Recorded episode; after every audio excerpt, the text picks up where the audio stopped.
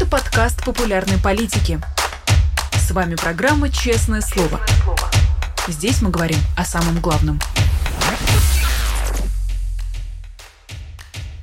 Всем доброе утро, добрый день, добрый вечер, доброй ночи, в зависимости, в зависимости от часового пояса, в котором вы смотрите нас. С вами Дмитрий Низовцев, программа э, «Честное слово», программа, где мы каждый день разговариваем с известными людьми обо всем самом важном и актуальном.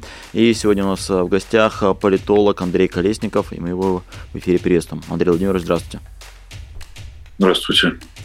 Ну, понятно, что главная политическая тема этой недели – это те очереди, которые выстраиваются в штабах Бориса Надеждина. Люди сдают э, свои подписи, и процесс по-прежнему идет. Но вот на, по состоянию на 24 января какие у вас есть э, политические прогнозы, во что это выльется, во что обернется? Потому что есть ощущение, что, как э, говорят, пранк зашел слишком далеко. Мало кто мог, не знаю, вначале ожидать, что все это будет так, как сейчас.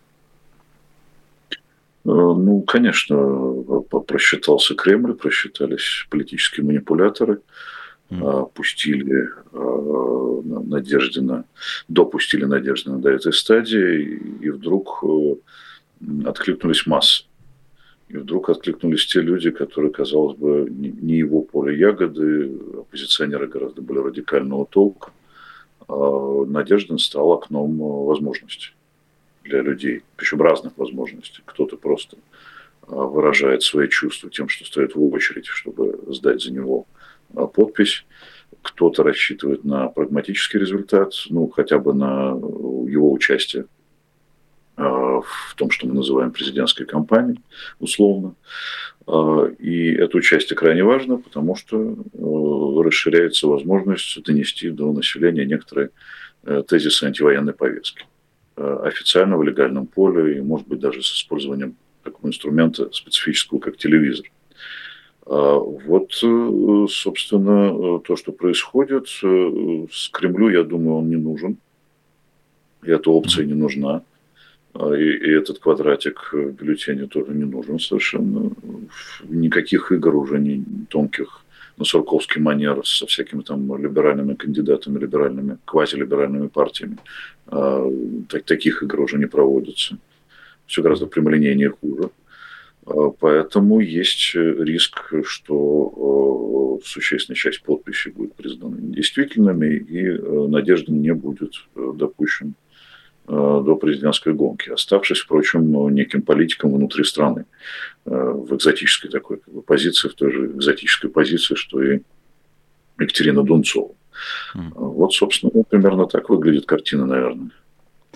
А, ну вот, понятное дело, что если они хотят, то они могут допустить человека, который сдал там кучу пустых листов. Э, чуть позже вот об, этом, об этих людях поговорим, которые загадочно собирают свои подписи. Если захотят, то человека с миллионом собранных подписей они могут отклонить. Если какая-то а, возможность продавить, э, Россия 2024 года это та страна, где общественное давление способно кого-то продавить в этот самый бюллетень, и возможно ли это, и что, что должно произойти, чтобы это случилось? Я не думаю, что общественное давление имеет э, ту а, силу, а, переговорную силу, которая позволила бы что-то такое продавить. Э, не потому, что общественного мнения нет, не потому, что здесь э, исчезло гражданское общество, как многие утверждают. Все здесь есть. Здесь есть люди, которые сопротивляются, здесь есть люди, которые готовы сесть в тюрьму. И здесь огромное количество людей, которые за свои убеждения изгоняются с работы, преследуются или не преследуются, те, которые молчат, но тем не менее обсуждают э, в своем кругу ту самую антивоенную, антипутинскую повестку. Здесь есть общество, но э, у него нет э, переговорной силы. Например, той силы, которая была в 2011-2012 году, когда это общество разговаривало с властью методом выхода на площадь. Сейчас этот метод в силу жесточайших репрессий, в силу очень быстрого ответа репрессивной машины, он не работает. Поэтому находятся вот такие а, обходные пути. Кто-то сказал, что вот эти очереди э, из людей, которые ставят подписи за Надеждина, это и есть выход на площадь, собственно. Это mm-hmm. есть выход на улицу в разрешенных э, форматах, да, или форматах, которые еще не улавливают вот этот репрессивный радар. Так оно и есть на самом деле. Так оно и есть. Вот э, я знаю, что политологи не очень любят э, аналогии, когда приводят, говорят, а почему нельзя как там, а почему нельзя как сам, э, но тем не менее, в 2020 году да, люди в Беларуси тоже выстроились в огромной очереди, и вопреки всем ожиданиям, раз и бюллетень оказался тот, кто был абсолютно противен а, Александру Лукашенко, и были яркие выборы, понятное дело, чем они кончились, но тем не менее это случилось в России э, не похоже на эту ситуацию, то есть не может быть такого, чтобы раз и действительно оказался тот, кого Путин не хочет видеть в бюллетене прямо сейчас. А, в 2020 году в России еще это было в большей или меньшей степени возможен такой сценарий, угу. что степень репрессивности режима была меньше. Угу. Собственно, была история вокруг э, референдума о Конституции, о продлении полномочий Путина. А затем было отравление Навального, затем э, Навальный вернулся. Мы помним, какие были манифестации, как люди сопротивлялись и, и, и не боялись. Сейчас э, ну, действительно всем уже продемонстрировано, что любой выход, любое движение свободной мысли, передаваемое в какое-то действие, площадное, площадное, так сказать, или, или уличное, оно, оно влечет за собой, как, как правило, арест. Так что э, не выйдет такое количество людей э, на улицу. И, собственно, предотвращая это, власти и не разжимают ту пружину, которую они сжали до, до предела. А они понимают, что стоит немножко ее разжать, э, люди начнут пытаться дышать воздухом, открывать рот. Э, что, собственно, и произошло сейчас в связи с Надеждиным. Опять же, я думаю, это действительно было не неожиданностью для тех, кто манипулирует внутренней российской политикой. А, для них сейчас эта ситуация, это, ну, понятное дело, что она для них удивление, но она для них, как вы думаете, стресс, она для них э, представляет какую-то опасность, и э, условный Патрушев с условом Кириенко совещаются и думают, что делать дальше, или это такие подступы, и для них не, не так опасна нынешняя ситуация? Э, думаю, что для них, судя по, опять же, масштабу репрессий, опасно все. Вот чем больше, чем больше они сами инициируют репрессии, тем больше им приходится контролировать. А чтобы контролировать, нужно прилагать огромные усилия. А если что-то выходит из-под контроля, это уже ЧП, это уже стресс. Они в постоянном стрессе, собственно, с 22 э, февраля, когда они сами узнали о том, что они, оказывается, на, них, оказывается, напали. И они как-то должны на это отвечать. Они как-то должны объяснять это населению. Они как-то должны оправдывать то, то что делают э, их руководители. Не просто, так сказать, жалеть мы их не будем, они получают неплохие деньги за это, они работают против Конституции Российской Федерации, они работают, э, собственно, э, на стороне зла, безусловно, абсолютного зла с точки зрения морали, с точки зрения нормальной морали, я имею в виду не той, которую они сами придумали и сами навязывают. Но им не просто, да, да, и они в стрессовом состоянии, и Надеждин создал для них как бы такую, может быть, не очень большую, но, но проблему, которую нужно как-то решить, найти решение. Пускать, не пускать, значит, что делать с этими подписями, которые он соберет. Ну, самое простое, конечно, не пустить. И тогда, собственно, дальнейший стресс э, снимается автоматически. Интересно, я думал, как раз прогноз у вас будет, э, ну, аналитика будет в другую сторону, что у них настолько они научились жить с этими репрессиями, что им наоборот э, все легко и все просто, все забетонировано, и как раз никаких стрессов быть не может. По, по вашему получается, что как раз ну, наоборот, да, если какая-то внештатная ситуация, для них это удивительно. Мы вроде бы совсем разобрались, а, а вот оказывается, как возможно. А при этом, хочется вас спросить, да, все смотрят на Надеждина и не замечают э, других, но то ли журналистский долг, то ли вот такой guilty pleasure обязывает меня следить за другими. Есть э, удивительно два кандидата на букву «Б». Один Богданов, другой Бабурин, которые вчера читались, что а, подписи собрали. А, или, по крайней мере, очень близки к этому. Ну, Бабурин еще ладно, я, я видел его в а, бюллетене 6 лет назад. А, Богданов, мы с вами помним, это персонаж, ну дай бог, из 2011 года, хотя скорее 2008. И вот он комическим образом, человек с, трем, с 300 подписчиками а, в Телеграме говорит, я собрал 90 тысяч подписей, скоро у меня будет 100 а, тысяч. То есть очень похоже, что ему разрешат. Для чего нужны вот эти игры с вот этими кандидатами? Не просто ли там дать место в бюллетене четырем человекам, включая там Путина, представителей от КПРФ, ЛДПР и новых людей, зачем, зачем нужно еще кто-то? Ну, чтобы люди путались в бюллетене, чтобы бюллетень был длинный, что длинный бюллетень, демократия большая, огромный выбор. Угу. Можно этим трясти перед камерой, и они будут это делать, безусловно. Но беда, конечно, да, Богданов – это вечный спойлер, причем из прошлой жизни. Его достали, собственно, из э, нафталина – политического нафталина, а, потому что его нужно вот реанимировать временно, потом его дезактивируют как бы обратно, как бы он уйдет в сознанку в чистом виде вот э, технологии. Бабурин, ну, это совсем из позапрошлой жизни человек. А, но он может изображать некую как бы, такую национал, национал-патриотическую составляющую, если кто-то вспомнит его uh-huh. с 90-х. Э, годов. Может, кто-то вспомнит, э, может, он наберет что-то, какой-то там процент. Может, он размоет какой-то там электорат чуть-чуть э, протестный или, наоборот, станет измерителем какого-то там пенсионерского электората. Ну, главная неудача для этих людей, главное для участников этой гонки не успех. Проблема с Надеждином в том, что ему нужен успех а его успех измеряется просто участием в этой кампании, просто предъявлением антивоенной повестки. Вот, собственно, в этом состоит удача. И допустить ее, думаю, Кремлю не, не хотелось бы.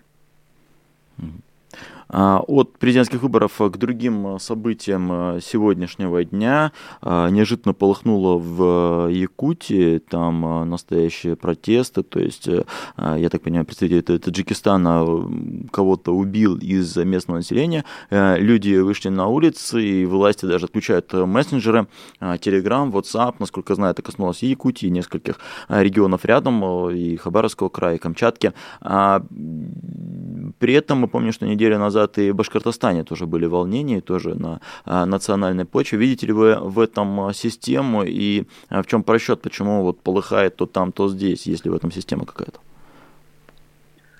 Это вопрос о том, как тяжело контролировать э, искусственно насаждаемая стабильность, в кавычках, спокойствие. Ведь полыхает не, не со стороны золотушной интеллигенции, не со стороны либеральной оппозиции, не со стороны тех, кто, кто выступает против Путина и против войны. Полыхает по локальным поводам, полыхает внутри, э, значит, э, ну хорошо, не люблю этот термин, но он уже как бы стал э, таким нормативным внутри глубинного народа. Ага полыхает в этнических республиках, да, где другой этнос давно там присутствующие, там, заполняющие какие-то рабочие места, э, что-то совершает, и вот это раздражение тем, что происходит вокруг, оно э, реканализируется в другую сторону. Да? Вот э, тот, тот гнев, который граждане могли обратить на, на, на, на Путина и его команду, он канализируется в другую сторону. Вот виноваты пришельцы и народцы. А, это психологический феномен, но он показывает Кремлю, просто шлет прямые месседжи, люди недовольны своей жизнью. Угу. Здесь вам не Москва, здесь не Петербург, не Екатеринбург, это вот Якутия, это вот Башкортостан. Угу. По повод вот как бы нехорошие, люди проявляют свои не самые лучшие качества, да, свои, свою ксенофобию они проявляют.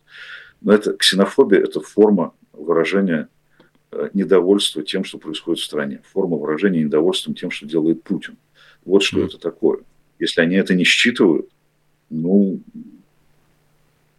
наверное, их, э, так сказать, прогностические и аналитические возможности э, сильно ограничены. И они будут получать вот такого рода истории сплошь и рядом. Хабаровск 2020 года их ничему не научил. Они еще туда Путина отправили общаться с этим, с Репиком и рассуждать о том, э, какое место мы занимаем, паритет покупательной способности. Ну, не смешили бы экономистов. А, да, но эту тему, да, мы обсмеивали уже в, с Миловым а, в эфире. А на ваш взгляд, что сейчас противопоставляет Кремль, если какая-то у них э, тактика, вот э, чего демонстрировать такого, чтобы людям понравиться, какую-то, не знаю, гомофобную эстетику, э, тоску по Советскому Союзу, вот чем, по мнению Путина, можно понравиться сейчас? Ну, все это присутствует. Самый главный инструмент – это вот бетонная стена, которую, я не знаю, mm. плита, которую накрыли все общество, и оно не может э, шевелиться, и всем показано, что лучше даже не пищать. Если не будете пищать, все будет нормально. Пришел, Э, с такой валютой, как избирательный бюллетень, проголосовал, может, тебя еще даже в армию не призовут. Спасибо, что не полоснули бритвой. Вот эта покупка спокойствия да, избирательным бюллетенем, это, это все, что, собственно, власть предлагает. И месседж это считывается, собственно, населением, которое не хочет искать для себя проблем совершенно четко. Ну, для тех, кто хочет как-то, так сказать, какие-то получить э, к этому бонусы или орнамент какой-то, или какие-то дополнительные объяснения, но существуют разговоры о семейных ценностях, например. Как вчера выходит Путин и говорит о том, что вот очень хорошо многодетная семья, вообще семья это хорошо, на Западе уже никакой семьи нет. Может, на Запад съездить, я не знаю, посмотреть, что там есть семьи, там есть дети, там есть крепкие семьи, там есть много детей там неплохой уровень жизни, позволяющий этих детей рожать. Никто ни с кем не воюет. Поэтому, в принципе, как бы особых проблем с кривой рождаемости нету. Она не невелика, как в любом урбанизированном обществе, но она и не такая низкая, как в России. Со своей стимуляцией рождаемости привели к тому, что у вас самые низкие показатели э, этой самой birth rate, этой, этой самой рождаемости. Потому что ну куда рожать детей во время, так сказать, турбулентности мировой? А, чтобы что с ними случилось через э, там, 20 лет, чтобы их опять какой-нибудь новый Путин призвал в армию воевать с Западом, ну, это слабая мотивация для рождения детей. Да и, собственно, уменьшается число тех, кто является, так сказать, стороной этого рождения. Мужчина-то, в общем, погибают, умирают. Кстати, алкоголизация населения наконец стала расти предсказуемым образом. И будет расти, если так дальше mm-hmm. будет развиваться развиваться в кавычках. Э, мужчины возвращаются ранеными с фронта. Какие тут семьи? Это разрушение семей, разрушение традиционной, именно традиционной морали. Они апеллируют к традиционным ценностям, а разрушают именно традиционную мораль, традиционную основу государства, семью. И, собственно, рождаемость э, голосует, э, ну, скажем так, ногами, да, она снижается. Общем, снижается с 2016 года, никто не заметил этого, да. Ну, посмотрите Росстат, ну, поговорите с демографами хоть раз в жизни. Ну, как-то займитесь делом, а не, а не вот этими вот всеми вещами, которые, значит, с февраля 22 года происходят. А, да, я отдельно отмечу, что, во-первых, Милонов на прошлой неделе говорил, что нужно штрафовать тех, кто а, разводится. И я бы предложил, не знаю, прокуратуре Следственному комитету проверить эти слова, потому что похож на намек на одного разведенного мужчину, у которого никто не знает, кто, кто жена на самом деле, вот, и кто его дочери доподлинно нигде не, неизвестно. Так что да, и второе, что действительно а, этот сам разведенный мужчина говорит про многодетные семьи, в это время действительно у нас как-то рождаемость в России падает падает. И понятное дело, да, что она падает из-за войны э, в том числе. И вот э, хочется опять же вас спросить, э, в преддверии президентской кампании вы ожидаете, что будет больше слов, связанных с войной у Путина? То есть ему важно потрясать вот тем, что мы идем и побеждаем, либо эту тему они аккуратно будут прятать, потому что, ну, все-таки люди хотят жить в мирной стране и голосовать, не знаю, за мир. Ну, здесь будет соблюдаться, конечно, баланс, угу. потому что очень важно сохранять впечатление нормальности жизни, э, повседневных забот. Э, инфляция все равно на первом месте всегда для людей, какие-то экономические проблемы, доходы, пенсии и так далее. С этим придется тоже как-то заниматься уговаривать самих себя, что, что все хорошо, что у нас 3,5% роста ВВП, что у нас рост доходов населения 5%. Если бы это еще чувствовало население, было бы вообще отлично. А так наступает некий такой действительно советский синдром, ну, вроде бы все хорошо в пластмассовом телевизионном мире, а, а почему-то у меня в, в частной жизни все не очень хорошо. Естественно, есть разные слои населения, есть несколько средних классов, есть несколько классов ниже среднего, у всех свои проблемы, они разные. За каждым экономическим показателем стоит своя, естественно, червоточина и свои как бы Э, свои три трюки и уловки с этой самой э, статистикой. Перегретая военная экономика. Э, платят деньги за то, что производили значит, железные баллонки разнообразные, которые куда-то там летят, и ничего не добавляют для жизни человека, только для смерти. Это называется непродуктивный, непроизводительный расходы бюджета в экономической теории. А о чем мы тут говорим? Это что за рост? Рост не, рост не измеряет в данном случае благосостояние, а скорее наоборот. Чем больше рост в такой экономике, тем, тем хуже жизнь, потому что эта экономика производит танки, условно говоря, да, в основном. Производство металлических изделий очень выросло, значит, согласно статистике. Ну и будет все-таки военная повестка. Наши герои, наши патриоты, а вот наши нехорошие люди-изгои, мы их будем давить чем занимается, собственно, власть, в том числе законодательная? Ужесточением репрессивного законодательства. Чем занимается часть населения? Пишет доносы друг на друга. А, я не говорю, что это, так сказать, все население этим занимается, отнюдь нет. Но это довольно типичное сейчас явление в рамках порчи морали, которую устроил этот режим. А, и дело занимается этим не один год. Отнюдь не с начала специальной военной операции. Э, вот эти сюжеты будут чередоваться, но, но им действительно сейчас важно провести кампанию так, чтобы у людей не было ощущения, что их мальчики пойдут все в армию или все мужчины их отправятся в окопы. Можно жить, можно работать, э, можно ходить э, на работу, можно покупать продукты, можно ходить, значит, смотреть какую-нибудь там эстраду, можно слушать шамана, и, и окей. А то, что мы с вами да, описываем, во многом э, схоже, ну вот э, усиление репрессий, и то, что все забетонировано, и такой повсеместный цел... Э, серый цвет схоже с таким временем, как застой. И с одной стороны, а, кажется, что это время такое, может быть, бесконечно, с другой стороны, ну, не бывает так, чтобы все стояло долго. На ваш взгляд, а, такая ситуация, как в России, вот когда все забетонировано, она предрасполагает тому, чтобы это было долго, или она как раз наоборот предполагает, что ну, должно прорвать, потому что так не бывает, что все ровно и, и долго? Ну, пока прорывает трубы, угу. или прорывает в этнических республиках вот эти вот э, протесты, это же тоже прорыв своего угу. рода трубы, тоже политико-техногенная э, катастрофа от накопленных проблем. Э, но такая модель все-таки, наверное, может существовать довольно долго. Она существует не два года, она существует уже почти четверть века потому что э, многие могут сказать, ну, все-таки ранний Путин, он там, так сказать, делал реформы, он был вполне демократичен, кто знал, что он в это превратится. У меня совершенно другой взгляд на этот предмет.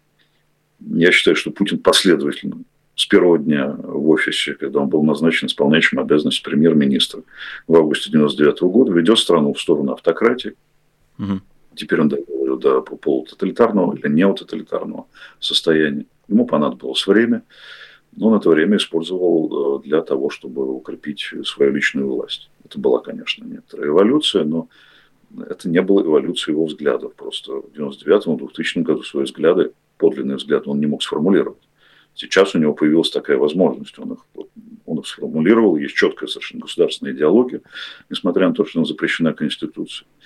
Э, и, э, собственно, этот режим существует очень долго и может просуществовать еще. А, тут есть какая проблема? У них у всех а, ощущение, что на их век, на их, на их век хватит. Может быть, они думают, что они бессмертны. Ну и закрадывается мысль, что сейчас там за 70, ну до 90 протянем, 20 лет вполне можно держать народ э, в узде и вполне можно продолжать там это самое сражаться с этим проклятым Западом, вести, может быть, не горячую войну, а как бы экзистенциальную битву с э, Западом, поворачиваться на восток. Ну, шатка-валка можно протянуть. Ну, это логика мадам де Помпадур, после нас хоть потоп. А, а еще сейчас усугубляется эта логика, судя по словам господина Медведева, Караганова, после нас хоть ядерная зима. Это вот забота о детях странная, да, о детях, наверное, в которых они видят будущих солдат и, и работников ВПК. А, но а действуют они в логике, что они чистое поле оставляют для, для будущих поколений. Здесь будет меньше людей, здесь будет меньше значит, трудоспособного населения, здесь будет много пенсионеров, здесь будет отставание, безусловно, потому что технологический суверенитет – это синоним а, значит, отставания от всего мира ввиду отсутствия технологического обмена.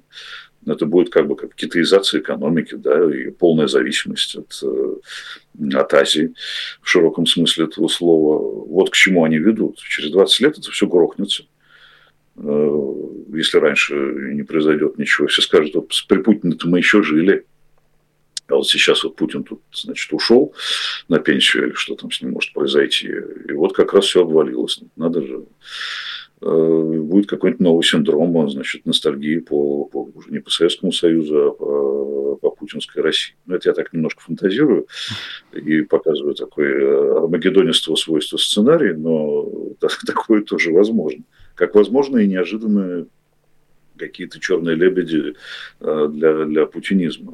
Такое тоже бывает. И Советский Союз тоже был вечен, пока не закончился. А, ну, фантазия интересна, потому что меня самого время от времени посещают эти мысли. Вот тому, кто придет э, после Путина, ему наоборот будет э, легче или сложнее, потому что, с одной стороны, от дна легче отталкиваться. С другой стороны, поразительную вещь э, нахожу, что как, насколько бы не были а, жестокие кровавые режимы, но люди по ним скучают. Каково было мое удивление, когда я стал читать про Камбоджу, и удивился, что люди скучали по полпоту там. То есть, и даже сейчас некоторые скучают и говорят, вот тогда, тогда был порядок. Вот, э, на ваш взгляд, скорее будет э, проще тому, кто придет после Путина, или, или наоборот, тяжелее? В общественном мнении есть такое свойство, оно сейчас проявилось в полный рост, это индифферентность и сосредоточенность на собственном выживании, на собственной частной жизни. Собственно, режим Путина держится не на активных сторонников, которых э, там 20% плюс, а, а на вот индифферентной массе, которая говорит, да-да-да, мы за, за, вот очень хорошо, мы, мы пойдем заниматься своими вот частными делами. Также голосование будет происходить. Я отдал свой голос, я читался перед боссом, э, что я поучаствовал в выборах. Ну, вот можно пойти в кино, можно пойти в магазин, на рынок и так далее. Вот э, любой следующий как бы лидер, э, он может опираться на вот эту готовность населения поддержать то, что является начальством. И шансы на, на то, что население примет нового лидера, они достаточно высоки. А, как это будет? Ну, сейчас все рассуждают о хаосе, о развале России. Или наоборот, кто-то говорит о том, что Россия очень быстро восстановит, войдет в разум. И будет какой-то переходный период Э, как в Испании, я не знаю, после франкистской диктатуры, когда те же самые э, франкистские лидеры помоложе занимали разнообразные посты и обеспечивали переход Испании э, к демократии. Такое тоже возможно. И, собственно, управленческий класс, который работает сейчас при Путине, это довольно сильные в технократическом смысле люди. Как, как ни крути, они, они подготовлены к стрессовым ситуациям и те же самые губернаторы, там, вице-губернаторы, многие региональные министры, э, отнюдь не идиоты. И, в общем, многие из них готовились к работе в, в таких вот э, непростых не э, условиях. Так что мы могут вырулить. Вот сейчас отмечается четырехлетие правительства Мишустина, уже четырехлетие, время быстро летит. Его все очень хвалят. Он в рейтинге доверия давно закрепился по, по данным Левада-центра на втором месте ну, после Путина. Ну, потому что человек занят как бы хозяйством, и а хозяйство не обрушилось. Такой, так сказать, человек в этом смысле переходного периода, может быть, для будущего. Может быть, не он, может быть, кто-то другой. Может быть, его спалят за это время, или он слишком э, быстро начнет набирать э, там, очки, и это тоже, тоже нехорошо для политического деятеля, его нужно тогда убирать, а то он как бы начинает слишком хорошо выглядеть по сравнению с, э, со стареющим автократом. Но человек такого типа может э, вполне э, прийти на смену, и как бы мы ни, ни стонали по поводу того, что путинизм переживет Путина, да, переживет, но это будет уже другой, более мягкий, мягкий путинизм, это уже будет дорога, у которой будет знак выход, выход из катастрофы. Может быть тяжелый, может быть долгий, но, но, но выход. Mm-hmm. Хотя, вы знаете, вот в этих панигириках э, Мишустину сейчас ну, видна некая компания. Когда я это читаю от газеты «Завтра» до газеты «Коммерсант», как правительство совсем справилось, как какие замечательные показатели, ну, меня это, так сказать, несколько изумляет. Ну, все-таки со статистикой нужно обращаться как-то более профессионально, а не, не, не петь эпиталаму, так сказать, или что там поется, э, значит, оду какую-то зачитывать Мишустину. Ну, там есть проблемы очень серьезные. Я соглашусь с вами, да, что такие альтернативно популярных э, политик из системы, их, наверное, двое. Один Мишустин, а другой э, Эльвира Набиулина. То есть вот со стороны люди смотрят, вроде бы люди без политических каких-то окрасов, без, э, не знаю, шизы, они просто как, как будто бы занимаются своим делом и все. Возможно, тоже в этом есть а, какой-то посыл, что им сказали, так, вы ничем не занимаетесь, вы там не высказываетесь о политике, а просто, просто что-то делаете. Поэтому наверняка какое-то а, поле а, поклонников у них них э, формируется. А, о чем еще хочется с вами поговорить, да, понятное дело, что, ну, не, не секрет, что ни, ни я, ни вы не находимся в России и довольно длительное время. Но, а я, ваш... я нахожусь, я, я а, нахожусь вы... в России. Все, простите, простите, да. Вы, а... вы таки будете смеяться. Да, просто когда человек а, говорит а, смелые вещи и критикует, сразу начинаешь там галочку ставить, что да, наверное, наверное, он уехал, да. Я действую в соответствии с Конституцией Российской Федерации главой второй. А... Права и свободы гражданина. Все так. А, хотя, да, российское государство, насколько помню, вас признало иностранным агентом, но, но тем не менее, да, вы, вы, вы держитесь. Вот, а, тогда только, получается, о себе будет мой вопрос, и о многих а, тех других, кто уехал из России. Вообще, есть ли это влияние Э, уехавших сейчас, потому что, да, если сравнивать с Советским Союзом, а все время хочется сравнивать с Советским Союзом, то люди, которые уезжали, они теряли там какой-то а, объем влияния внутри России, и сложно было им следить за повесткой, и в конце концов, когда они вернулись, ну, не сказать, что они были как-то там супер влиятельные и пробились на какие-то а, важные должности, ну, вот Солженицыну дали выступить в Государственном Думе, дали проехать, не знаю, по стране, но а, во что-то больше это не конвертировалось. На, на ваш взгляд, насколько сейчас эмиграция выпадает выпадает из политической повестки, насколько она способна влиять на а, жизнь в Российской Федерации? Мне кажется, она очень серьезным образом влияет на жизнь Российской Федерации, потому что у людей, находящихся внутри, меньше возможности высказываться. Угу. Сейчас свободное слово, свободная мысль, свободная информация очень востребованы здесь, именно здесь, именно, именно локальной российской аудитории теми, теми людьми, которых обвиняют в том, что они ничего не делают, что они не, не сопротивляются, что они э, поддерживают Путина.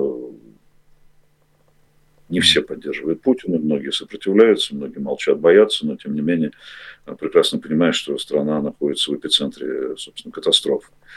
А этим людям очень важны вот эти вот слова. Не случайно YouTube чрезвычайно популярен. Не случайно люди ждут разных эфиров. А, VPN становится способом, э, в том числе, читать э, самые разнообразные статьи. Э, пусть мы не можем оценить, на самом деле, достоверно долю людей, даже в процентах, сколько, все, сколько людей это читают, сколько людей это смотрят, но, но понятно, что много. Для этих людей это очень важно, это, это вижу изнутри как раз, важно эмоционально что я не один такой дурак э, против Путина, когда все вокруг э, друг на друга с подозрением смотрят, и ты ждешь всякий раз доноса. А, а что есть э, масса людей, которые такие же, как я. Они нормальные. Они говорят то, что я думаю. Или то, что я не умею сформулировать, они за меня формулируют вот в этих эфирах, в этих э, стримах, которые идут, естественно, в основном из-за рубежа. Хотя здесь вещание отсюда тоже, тоже есть. Здесь тот же самый живой гость Венедиктова, mm-hmm. команду там. Ну, есть новая газета, не только Европа, а новая газета как новая газета, несмотря на то, что отобрана лицензия. Здесь, здесь люди работают, поддерживают сайт, который можно смотреть через VPN, делают журнал Горби, который пока еще, слава богу, значит, в, открытом доступе. Э, вот все, что стимулирует свободную мысль, э, крайне важно именно для внутренней аудитории. Поэтому, на мой взгляд, э, влияние миграции при всех при всем том, что мы наблюдаем разнообразные споры по любым поводам, и в том числе по мелким, но это как бы элиминируется сознанием людей, которые потребляют информацию и мнение. Им важно, что у них есть некие даже кумиры, как бы, которые вот что-то там такое высказывают, там, я не знаю, э, какая аудитория у Шульман, например, да, огромная. В большинстве да. своем здесь. Она нужна здесь. Да, а, по поводу Шульмана соглашусь, можно, да, еще долго перечислять те, кто влиятельные, будучи уехав за границей, а, находясь за границей, если говорить про эмиграцию, да, есть такое еще понятие, как э, эмиграция внутренняя, когда человек вроде как остается в России, но говорит, да, я как-то особенно уже ни зачем не слежу, там Путин президент, поэтому а, ничего интересного в этом быть не может. Э, насколько я понимаю, это абсолютно, конечно же, не про вас, а, но в чем есть, э, не знаю, минусы такого подхода, потому что некоторые люди говорят, ну, это, это не коснется меня, зачем вообще за этим всем следить, только расстраиваться? Я думаю, что большинство населения так mm. воспринимает эти события, большинство населения переживает. Как бы, да? Даже те люди, которые сейчас выполняют установки властей в тех же университетах, в глубине этой души они понимают, что, что они просто пересиживают. Так было при советской власти, хотя она казалась очень монолитной. У кого-то, может быть, еще есть надежда на то, что нынешний монолит уйдет раньше, чем наступит для кого-то пенсия. А так э, вполне мы видим, как вот за 23 год люди, которые как бы колебались занимать сторону власти или, или все-таки сохранять свою репутацию, сдаются, устают от, собственно, внутренних, внутреннего раздора и поддерживают власть. Ну, я говорю, конечно, о публичных людях, да, артистах там и так далее. А люди как бы меньшего масштаба просто молчат, просто ведут себя так, как следует вести в этом обществе. У меня здесь огромное количество друзей, с которыми я регулярно общаюсь, даже чаще, чем раньше, потому что нужен эмоциональный некий контакт, который, ну, в силу там, профессии или уже наступившей пенсии или чего-то еще, они не высказываются. Но зато они высказываются в частных разговорах ровно так, как это происходило на кухнях э, при советской власти. При советской власти у человека с убеждениями было человек, который стремился свободно э, или хоть как-то думать и мыслить и понимать, что происходит вокруг, э, было два пути. Или на площадь, или на кухню. Ну, кухня еще было, было ответвление идти в библиотеку, писать книги, работать, делать свое дело.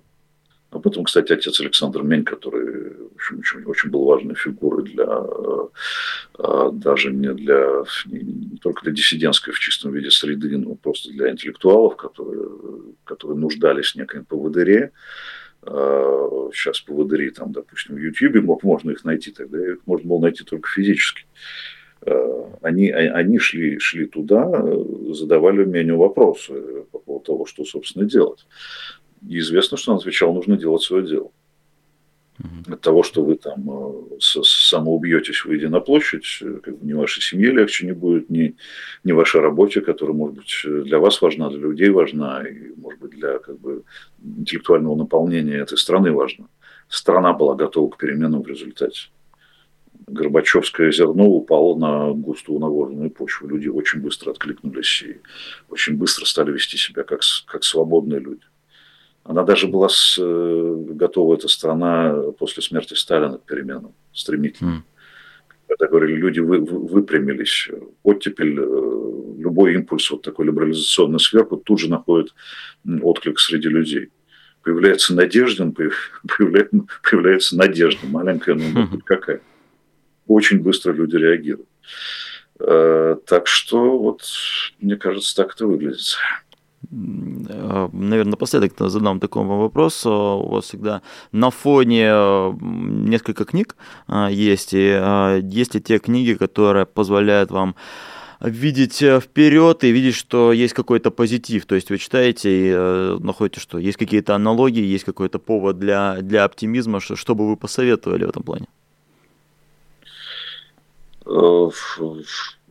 Знаете, э, если советовать книги, которые сейчас выходят, все еще выходят в России, Выходит много. В НЛО выходят великолепные книги. В редакции. Елены Шубиной, где я недавно сам издал свою последнюю книгу, прекрасные книги выходят. Ну да, уже Акунина не издадут, и Быкова не издадут. А книжный магазин Сорокина не вчера Сорокина запретили, да. Ну, да. пока еще есть электронные маркетплейсы, можно, можно покупать. Вот э, э, можно изучать историю э, оттепели, которая смыкается с историей застоя. Казалось бы, опять же, тот же самый застой, глухая стена, но какое было внутреннее брожение, общественное движение и так далее. сейчас э, Сергей Чупринин, главный редактор журнала «Знамя», выпустил второй том, гигантский том из своей летописи оттепели. Был первый том «Оттепель событий», который вышел еще в довоенное время, можно так сказать. Буквально сейчас вышла книга «Оттепель. Действующие лица» очень разные люди, очень по-разному устроившие карьеры э, или гробившие свои карьеры. Видно, насколько разнообразна жизнь э, в, тоталитарных режимах или там, авторитарных режимах. Э, вот это крайне любопытно, как это все работает. Все это имеет отношение к нам. Мы такие же люди, которые, как, как и те, что жили в 60-е или в 70-е. Вот один из как бы, образцов возможного чтения для, для понимания самих себя. Э, сейчас вот э, затеяли некоторые коллеги очерки по советской истории, ну, чтобы немножечко противопоставить э, нечто наступающей эпохи Мединского, Туркунова, Чубарьяна. Ну, мне заказали главу «Застой». Угу. Когда я изучал эпоху много лет, когда я погружаюсь в детали, я погружаюсь в события, которые нужно охватить все в небольшой главе, ну, ну видно, что застой не был в сущности застоем. Там угу. подземная жизнь, катакомбная жизнь была чрезвычайно активна. Ну, собственно, я сам застал уже как бы, с, там, с школьником и студентом это время. И не знаю, что мы-то изнутри как бы не, не считали, что мы под, под плитой, да, но можно было кое-что сделать и кое-что почитать. И можно было себя развить э, интеллектуально и духовно. Спасибо большое. Андрей Колесников, политолог, был у нас в эфире. Большое спасибо, Андрей Владимирович, за вашу аналитику. Спасибо.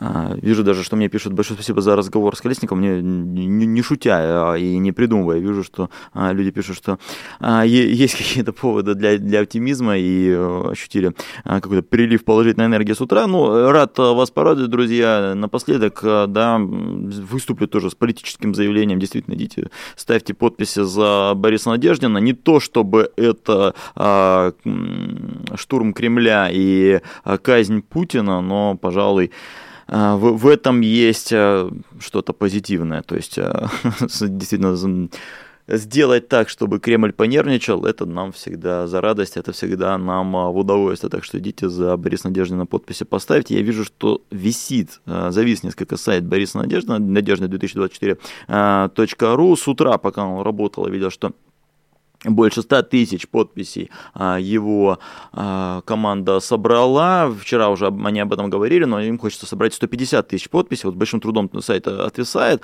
А, многие элементы графики не работают. Пишут, что вот для, для, для сбора 150 тысяч идеальных подписей не хватает 29 тысяч прямо сейчас. И осталось ну, буквально два дня. После этого они собираются заниматься таким брошюрованием оформлением и подачей от Центра избирком. Так что идите, помогайте Борису Надеждину, а там посмотрим, что из этого будет. Ну и кроме того, да, посмотрите интервью Александра Макашенца с этим самым Борисом Надеждиным. Со многими вещами я там не согласен, с некоторыми вещами не согласен, но тем не менее, а, как, как говорил классик, а, я не согласен с многими вашими убеждениями, но готов отдать жизнь за ваше право эти убеждения высказывать. Мы с вами, э, мы с Андреем Колесниковым некоторые наши убеждения высказали. Спасибо, что посмотрели их, и спасибо, что проспонсировали нас. Ну, вот эти вот люди, которые, а, имена, которые сейчас бегут по экрану, они способствовали этому, они а, помогали нам а, небольшим воздаянием. Это патроны нашего канала. Становитесь патронами и вы, ну и помогайте, опять же, лайками и просмотрами сегодняшним эфиром на популярной политике. Впереди вас ждут утренние новости, впереди вас ждут вечерние новости, видеоролики с мнением о важнейших событиях сегодняшнего дня от моих коллег, ну и много-много чего еще. На популярной политике почти не бывает таких дней, когда ничего бы не выходило выходило. Я же с вами на этом сегодня прощаюсь, завтра буду снова. А так сегодня, да, прощаюсь. С вами был Дмитрий Низовцев. До новых встреч на той же самой популярной политике. Пока-пока. Вы слушали подкаст «Популярные политики». Мы выходим на Apple Podcast, Google Podcast, Spotify и SoundCloud. А еще подписывайтесь на наш канал в YouTube.